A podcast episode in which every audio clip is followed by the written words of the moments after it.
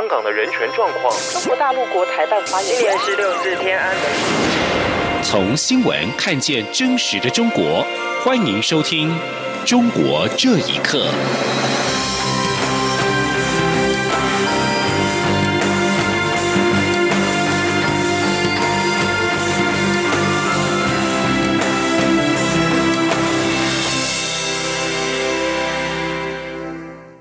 听众朋友们，晚安，欢迎收听《中国这一刻》，我是李自立。武汉封城半解禁的消息，一度引发讨论，外界关注我方因应作为。中央流行疫情指挥中心指挥官陈时中今天表示，中国会因应疫情调整其措施，但是对我方而言，只要来自武汉，无论是从哪一个城市出境，想要回台，都必须采取包机的方式。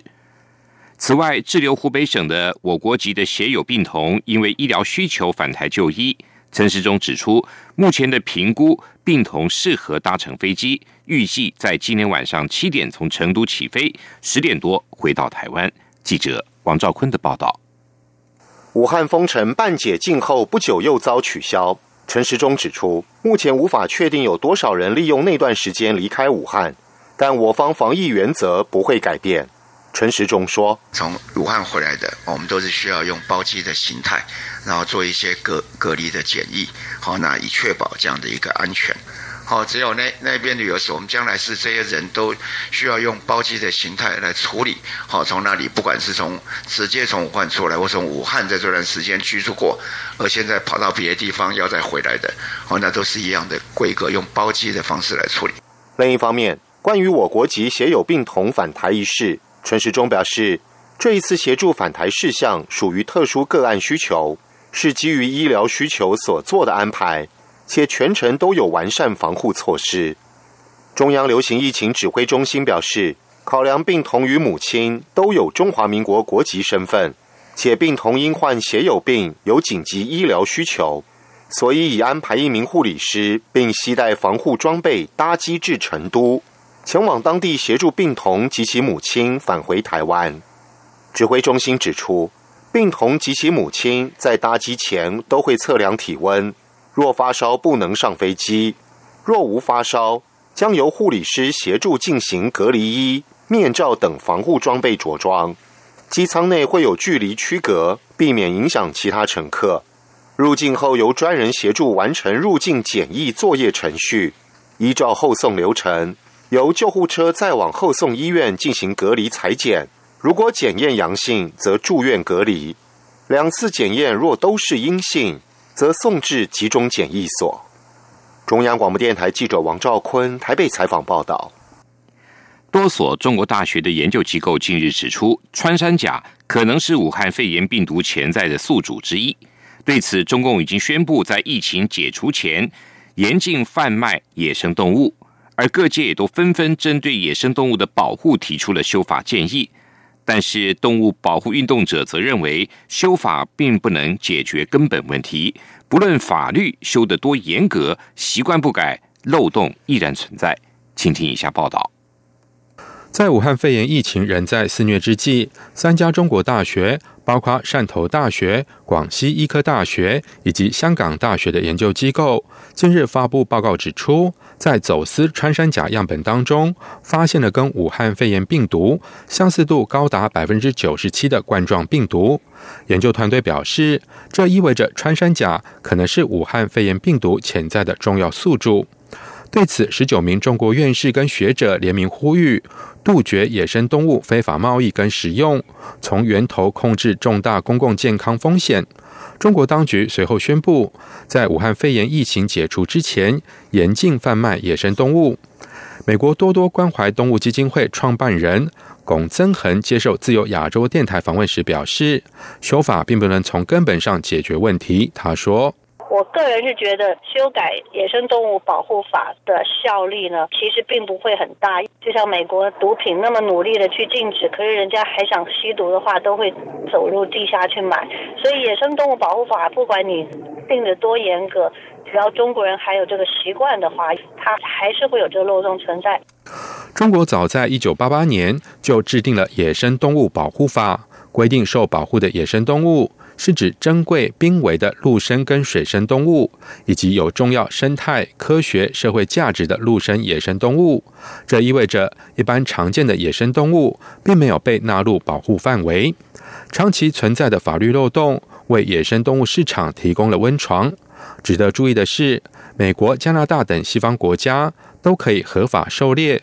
政府透过民众选择性的扑杀一些野生动物，以达到维护生态平衡、保护地方经济。尽管如此，长期关注全球生态问题的中国作家郑毅指出，虽然美国政府允许公众在指定时间、地点狩猎，但是不能进行非法买卖。他表示，野生动物保护的重点限制对象并非个人行为，而是商业行为。他说。真正对野生动物造成伤害的是商业行为，尤其是远距离的商业行为，长途贩运。如果你要能制止住长途的贩运，那么就问题就会解决一大半。不少科学家则认为，如果不全面永久禁止野生动物贸易，下一个病毒的出现就只是时间问题，其死亡率跟危害可能比武汉病毒更加严重。以上新闻由央广整理报道。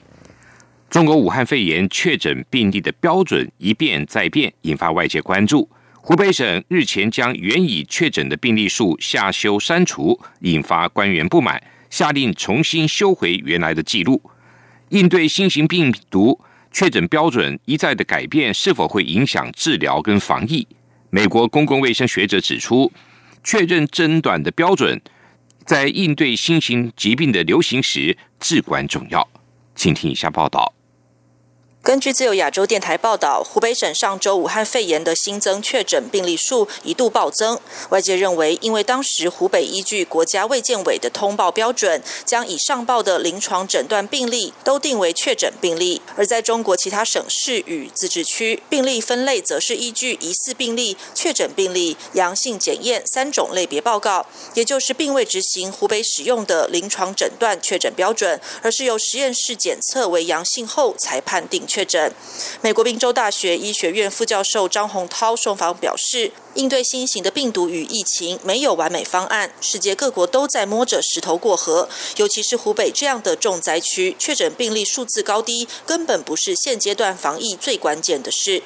美国约翰霍普金斯大学彭博公共卫生学院助理教授索尔，并且进一步指出，确认诊断标准在应对新型疾病流行时至关重要。他说。And it's so important for for sort of protecting our health system and its capacity. 因为某种程度，我们要确保公共医疗体系不崩溃，维持它的容量。这在应对新型疾病时也很重要。根据美国疾控中心的标准，就是一定要经过实时荧光检测新型冠状病毒核酸为阳性才是。确诊病例。美国官方的病毒研究专家受访表示，大胆假设、小心求证是应对包括细菌或病毒所有传染病在内都该具备严谨的科学态度。他说，尤其是呼吸道疾病，很多临床症状相似，但若只靠临床确诊，就有可能延误原本能治愈的一般肺炎或疾病。另外，外界也质疑，中国官方乐观认定武汉肺炎新增病例的趋势放缓，是因为确诊病例所认定的标准改变。以上新闻由央广整理报道。俗称武汉肺炎的 COVID-19 疫情，在中国已经造成了七万多名的病例，两千多人死亡。西藏自治区唯一一例确诊个案已经治愈，病例为零，而且连续二十多天没有新增病例。藏台连线理事长。扎西慈人在受访时透露，在三一零西藏抗暴纪念日前，当局以防疫为名，把境内的藏人禁足两个月，而真正的目的就是要强化对藏人的控制。请听以下报道：西藏是武汉肺炎疫情在中国的轻灾区，只有一例确诊，而且是武汉封城前从湖北到西藏的汉人，才打破西藏零感染记录。但这名个案已经痊愈出院。截至二月二十号，西藏已经连续二十多天没有新增确诊和疑似病例，但当局对西藏人的管控不但没有放松，而且还增加一道禁足令。国际人权组织国际特赦台湾分会理事，也是藏台连线理事长扎西慈人受访表示，他刚得知境内藏人传出的讯息，他们是说二月二十号开始到四月底，一个礼拜可以从家里要出去三次，不能超过三次，一直在待在在家里。如果说在有外面有工作的话，那你一定要带工作证，就是说哪一个公司、哪一个哪里上班、哪里工作，他那个要带工作证。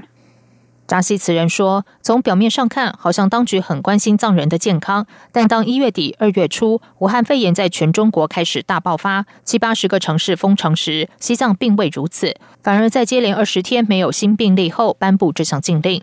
当局鼓励各地复工，而藏人却被禁足。另外，真正保护藏人的口罩等防护用品根本不够，当局也没有协助。扎西此人质疑当局是以病毒作为控制西藏人的借口。他说：‘三月十号快。’”快到了嘛，快快进了。那好像藏人来讲，呃，我们二月二十四号是我们西藏过年，初一、初二、初三是非常有重要的，因为我们好像特别来讲，呃，初三的时候我们会去拜拜啊，去寺庙啊，又去见自己的上师喇嘛，这也是我们的那个传统。一九五零年代，中共解放军入侵西藏，摧毁西藏的宗教、文化和自由。一九五九年三月十号，西藏人抗暴失败，西藏精神领袖达赖喇嘛被迫流亡印度六十多年。扎西茨人表示，每逢三一零西藏抗暴纪念日，中共就很紧张。今年三月十号就快到了，中共以病毒做借口，加强对西藏的管控，全世界都不会相信中共当局真的是为了防疫。央广新闻整理报道。根据中国国家卫生健康委员会今天发布俗称武汉肺炎的 COVID-19 的最新统计，中国三十一个省和新疆生产建设兵团在二十三号单日新增加一百五十例的死亡病例，其中湖北就占了一百四十九例。这是武汉肺炎在中国累计的死亡病例来到了两千五百九十二例。